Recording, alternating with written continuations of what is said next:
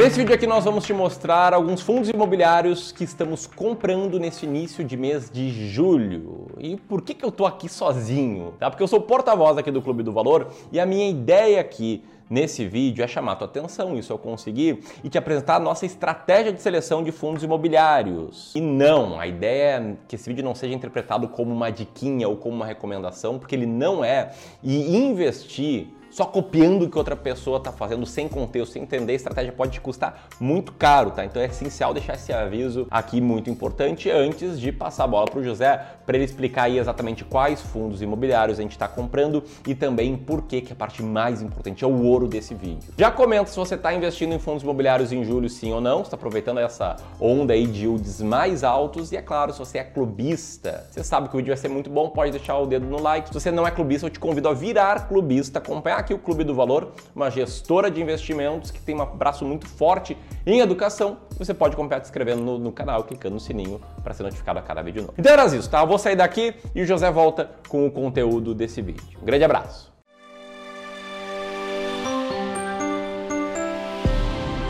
Opa, tudo bem? José aqui e como o Ramiro já te adiantou, eu sou especialista em fundos imobiliários aqui do Clube do Valor. E o primeiro fundo que eu tenho para te mostrar hoje é o fundo de código XPPR11, fundo XP Properties. Esse fundo ele já figurou bastante aqui no nosso canal ao longo dos últimos vídeos e é um fundo que a gente vem comprando já há algum tempo. Esse fundo específico na sua política de investimentos ele é um fundo de tijolo, ou seja, ele investe diretamente nos imóveis, mas ele tem ali uma política um pouco híbrida. Ele pode investir em lajes corporativas, em prédios de educação e também em hospitais. Atualmente, no patrimônio dele constam cinco imóveis já construídos e um imóvel também em construção. Se a gente for olhar para o portfólio do fundo em termos desses gráficos de pizza de onde o fundo está investindo, a gente tem um gráfico como esse aqui, que você consegue ver exatamente o que é uma realidade bastante comum dos fundos de tijolo, de ter muito do seu patrimônio, aqui 98% dele investido nos imóveis específicos, ou seja, a maior parte do fundo está investido nos imóveis e apenas uma pequena parcela ali em renda fixa e outras aplicações de caixa para lidar ali com algumas questões financeiras que o fundo possa ter ao longo do tempo. Para você ter uma ideia dos locatários, ou seja, de quem são as pessoas ou as empresas que ocupam esses espaços do fundo, a gente tem esses aqui, com certeza, nomes que você conhece, como HP, que faz computadores, Netflix, que faz filmes, né, o serviço de streaming, Cielo, que tem as maquininhas, e por aí vai. Então são inquilinos bastante variados. Além disso, a gente tem também que a correção dos contratos ela é feita sempre por indicadores de inflação.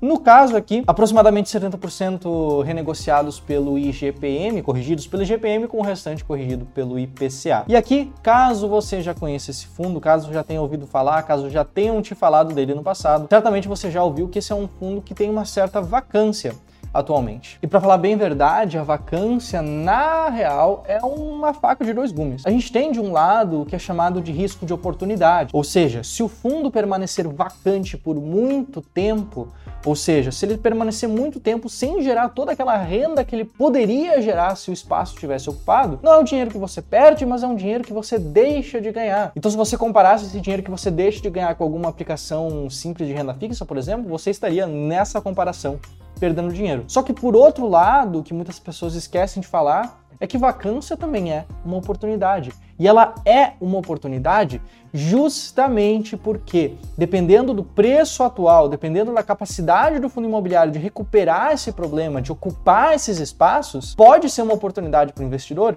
comprar esse ativo barato, pagando um preço muitas vezes menor do que ele realmente vale. Ou seja, acaba sendo uma oportunidade porque muitos investidores desacreditam desse ativo, o preço cai para muito abaixo do valor e você pode acabar ganhando dinheiro com essa diferença. Então comenta aqui abaixo o que você pensa sobre vacância em fundos imobiliários. Tem muitas pessoas que acham que é uma oportunidade tem muitas pessoas que gostam de evitar ela o máximo possível. XP PR11. Considerando os últimos 12 meses, ele teve uma mediana do dividend yield mensal de 0,82% ao mês, o que é bastante interessante para um fundo de tijolo como esse fundo, e ele atualmente está sendo negociado a uma relação de preço por valor patrimonial de 0,68. No momento que eu estou gravando esse vídeo, obviamente, no momento que você estiver assistindo, esse valor vai ser diferente, mas aproximadamente 30% de desconto. Isso faz com que atualmente ele ocupe a quarta posição na estratégia S-Rank. Quer dizer que é por isso então que a gente investe nesse fundo imobiliário? Quando a gente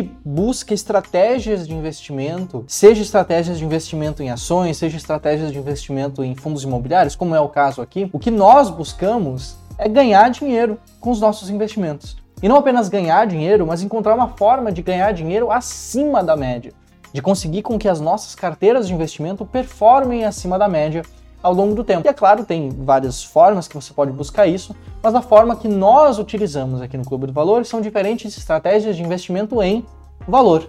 No caso, aqui nós buscamos por ativos descontados. Aqueles que pode ser sim que o mercado, que as pessoas físicas comuns em geral não acreditem muito, mas que são ativos que seguem dando resultados. E quando a gente fala de fundos imobiliários, uma primeira objeção que sempre aparece é das pessoas perguntar: poxa, mas o foco deles não é apenas os dividendos? Eles não servem só para ganhar dividendos? E a verdade é que eles servem sim para ganhar dividendos, para pagar altos rendimentos de forma mensal, isento de imposto de renda no bolso das pessoas. Só que também existe uma segunda forma de ganho de dinheiro com os fundos imobiliários, que é justamente com esse potencial de valorização que alguns fundos possuem. E para a gente encontrar esses fundos, nós aplicamos uma série de filtros, filtro de liquidez, filtro setorial, filtro de idade, para, assim, tirando todos aqueles fundos que não nos interessam, a gente acaba ali com uma certa lista e dessa lista de fundos imobiliários a gente classifica aqueles para encontrar aqueles fundos imobiliários que são ao mesmo tempo os melhores pagadores de dividendos e também os fundos imobiliários com bom potencial de valorização em bolsa. Aqui, é claro, vale avisar que investir em valor de forma quantitativa, que é o que a gente faz aqui, olhando apenas para os números, muitas vezes vai envolver comprar ativos que estão com alguns problemas, ativos impopulares, que têm uma questão ou outra, como por exemplo a questão da vacância do XPPR11. Só que investir assim, com esses critérios, com essa estratégia, é algo que trouxe resultado nos nossos testes. Olha só para esse gráfico aqui. Esse gráfico representa a estratégia Srank contra tanto o Ibovespa, representando as ações, como o IFIX, que é a média do mercado dos fundos imobiliários. Então essa é sim uma estratégia que tem um potencial de superar a média do mercado a longo prazo. Não apenas fazer com que você ganhe dinheiro, mas com que você ganhe dinheiro acima da média. Então, se você quer saber mais sobre essa estratégia, sobre a estratégia Shrink, sobre como que você pode encontrar fundos como esses, como você pode montar o ranking da estratégia na prática com fontes de informações gratuitas, eu tenho um convite para te fazer, que é o fato de que nós estamos voltando com o nosso evento do multiplicador de dividendos. Se você tem interesse a começar a ganhar dinheiro de verdade com os fundos imobiliários, sem depender de notícias, sem depender de fazer um monte de previsão, eu realmente te aconselho a assistir esse evento. Vou deixar um link aqui na descrição e no comentário fixado para você dar uma olhada. Então já aproveita e te inscreve nesse evento, vai ter um link aqui abaixo, como eu falei, mas enquanto isso, se você estiver vendo no computador, por exemplo, eu já quero falar do segundo fundo imobiliário dessa lista, que é o fundo MGFF11. O fundo de investimento imobiliário Mogno Fundo de Fundos é um fundo de fundos, como o próprio nome já diz, ou seja, ele não investe diretamente em imóveis, como é o caso do XPPR11, mas sim em uma carteira diversificada seguindo uma estratégia própria da gestora. Então, se a gente for olhar olhar, por exemplo, por alocação por estratégia, nesse gráfico de pizza aqui, a gente vê que mais ou menos metade da carteira está alocada de forma a gerar um certo ganho de capital, uma valorização dos fundos que ele possui em carteira, enquanto a outra metade ali focada em gerar renda. Então, se a gente for olhar para outro aspecto, como alocação por segmento, a gente chega nesse outro gráfico aqui, que mostra que a gente tem 27% em lajes corporativas, 17% em shopping, 28% em recebíveis, ali uma carteira já muito bem diversificada dentro de um fundo imobiliário. Ou seja, comprando uma cota desse fundo de fundos ou de algum outro fundo de fundos que você esteja de olho, você já se expõe indiretamente a todo esse patrimônio investido dele.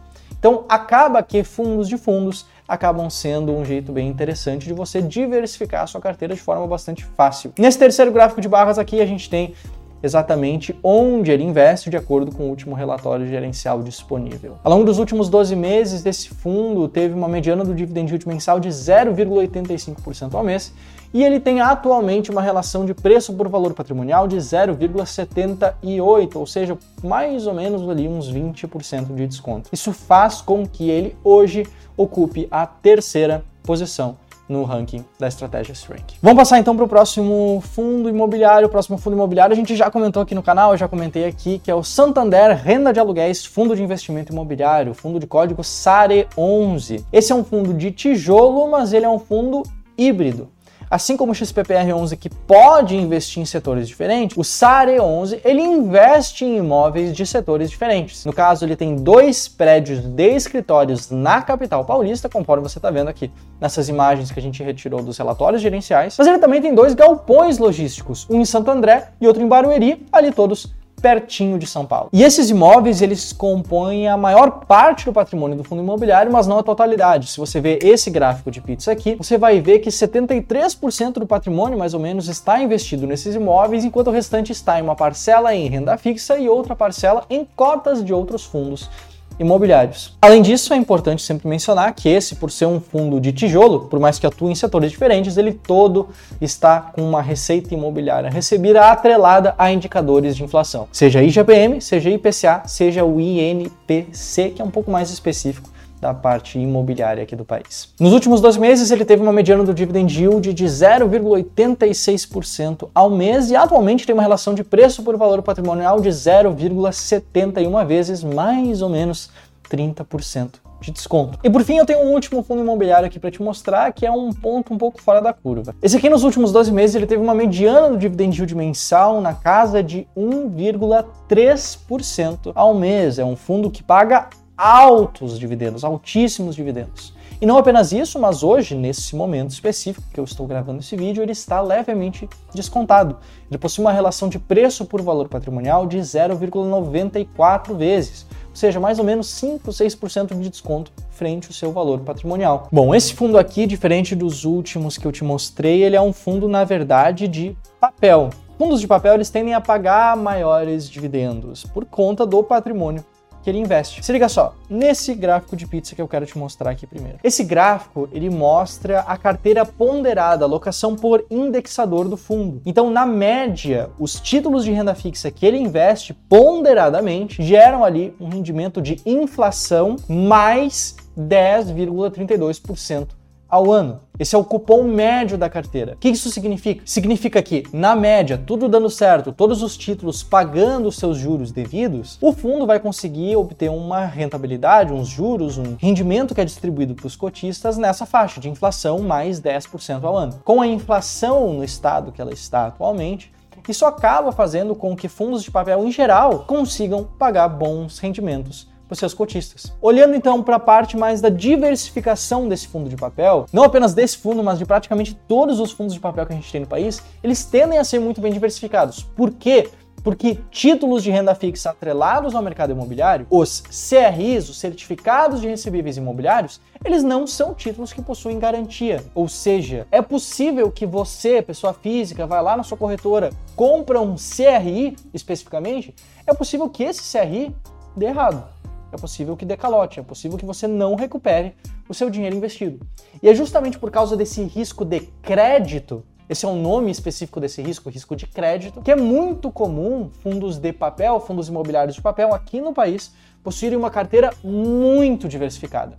Como é o caso desse fundo aqui. Se a gente for olhar para esse gráfico de pizza, de alocação por segmento, nós vemos vários, vários segmentos diferentes multipropriedade, corporativo, loteamento, shopping, parques temáticos e por aí vai. Se a gente for olhar para a distribuição geográfica, a gente tem uma ocupação quase que total do território brasileiro de títulos diferentes. E se a gente for olhar para CRIs do portfólio, realmente acaba sendo um número bastante grande. Bom, talvez você já tenha identificado pelas cores desse relatório gerencial, esse é um fundo bastante conhecido, com centenas de milhares de cotistas. Esse aqui é o fundo Hectare CE, o fundo HCTR11, um fundo de papel que também está muito bem colocado atualmente na estratégia SRAM. Por mais que, novamente, possa ser um fundo que talvez não seja tão bem visto por um investidor ou outro, por alguma técnica ou outra, por alguma abordagem ou outra de investimentos, é um fundo que atualmente está pagando altos dividendos e que possui um certo desconto e por isso acaba estando bem ranqueado na estratégia SRAM. De novo, se você tem mais interesse em aprender a investir